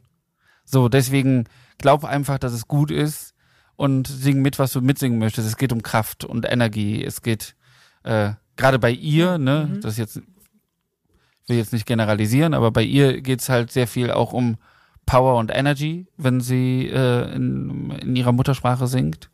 Und das habe ich so ein bisschen mitgenommen, ne? So, äh, ich habe keine Ahnung, was Karamoko Keita singt und es wird auch schwierig und äh, ähm, ich habe halt nichts Gegenteiliges gefunden. Warum soll ich davon ausgehen, dass es dann problematisch ist? So, ne? Ich muss nicht immer davon ausgehen, dass es problematisch ist. Und es ist so wunderschön. Nee, also mir geht es auch gar nicht so darum, dass, Ja, es, ja. dass man da irgendwas Problematisches findet, sondern einfach, dass man versteht, worum es geht. Also, also, Ja, aber ist dass das einfach, wichtig? Bei Techno Music gibt's ja auch keinen Text und trotzdem ist die. Nee, ich sage auch gar nicht, Mhm. dass es, dass es, äh, dass es wichtig ist im Sinne von, dass man es anders nicht Ja. verstehen oder fühlen kann. Das meine ich gar nicht, aber ähm, dass es mich einfach interessiert. Ja, ja. So und ähm, ja, genau. Also würde mich einfach, äh, finde ich spannend. Ja, ja. Aber Nee, ähm, also ich verstehe das auch schon, ne? Also nicht, dass äh, weil zum Beispiel. Genau, aber Stichwort Problematic Ja. habe ich zum Beispiel, es gibt ja einen Song, den ich auch fast immer irgendwie zum Schluss meiner Set spiele von so einer lettischen Folklore-Gruppe, Tautumaitas heißen die, äh, Raganunaks heißt der Song und äh, also ich habe den erstmal gehört Mhm. ähm, und dachte so geil und dann habe ich mir das YouTube-Video dazu angeguckt und das sind dann halt so traditional White Girls, so sieben, die dann halt so dancen und da war ich schon so, okay, nicht, dass die jetzt irgendwie so einen völkischen Mhm. Kram da singen, ne? Und dann da war es zum Beispiel für mich irgendwie äh, schon irgendwie relevant, so was singen die da einfach, wenn ich das bei jedem Set spiele, das wäre vielleicht ganz gut. Und das ist dann einfach nur so eine Fabel oder so gegen irgendwie einen Werwolf oder so, keine Mhm. Ahnung, das ist mir dann egal. Aber Geht's nicht bei dem Stück zum Beispiel auch, dass sie sich an indischer Musik inspiriert haben? Ich bei mein- Raganunaks? Ja, Oh nee, das ist ja das erste, was ich höre. Aber okay, ich, ich glaube tatsächlich, aber äh, das müssen wir wann anders. Okay, ähm, sitzen wir noch ewig. Auf, auf das Thema gehe ich im Übrigen im nächsten Podcast ein, um jetzt äh, langsam überzuleiten. Ähm, und zwar äh, ist mein nächster Gast Earl Orlock. Und Earl Orlock spielt auch sehr viele Stücke, wo man den Text nicht findet, was man nicht transkribiert bekommt. Und äh, es ist auf jeden Fall ein Thema, was uns häufiger begegnet, glaube ich. Die, die, dir begegnet das, mir begegnet das. Man fragt sich immer so, wie soll man darauf reagieren? Ähm, wo ich mich das aber gar nicht gefragt habe, ist bei deinen DJ-Sets. Die höre ich sehr gerne. Da weiß ich, wie ich reagieren muss, tanzend. Und äh, vor allen Dingen bedanke ich mich, dass du heute hier warst. Danke für die Einladung, Lars. War ja großer Spaß. War ein großer Spaß. Es bockte mich. es bockte richtig ab. Äh, das kann man auf jeden Fall festhalten. Und ich würde einfach mal sagen, Amsel, Neißenstein, King Georg, Zehnerkarte, Queen Georg natürlich nicht vergessen. Und ciao. Ciao, Lars. Tschüss alle.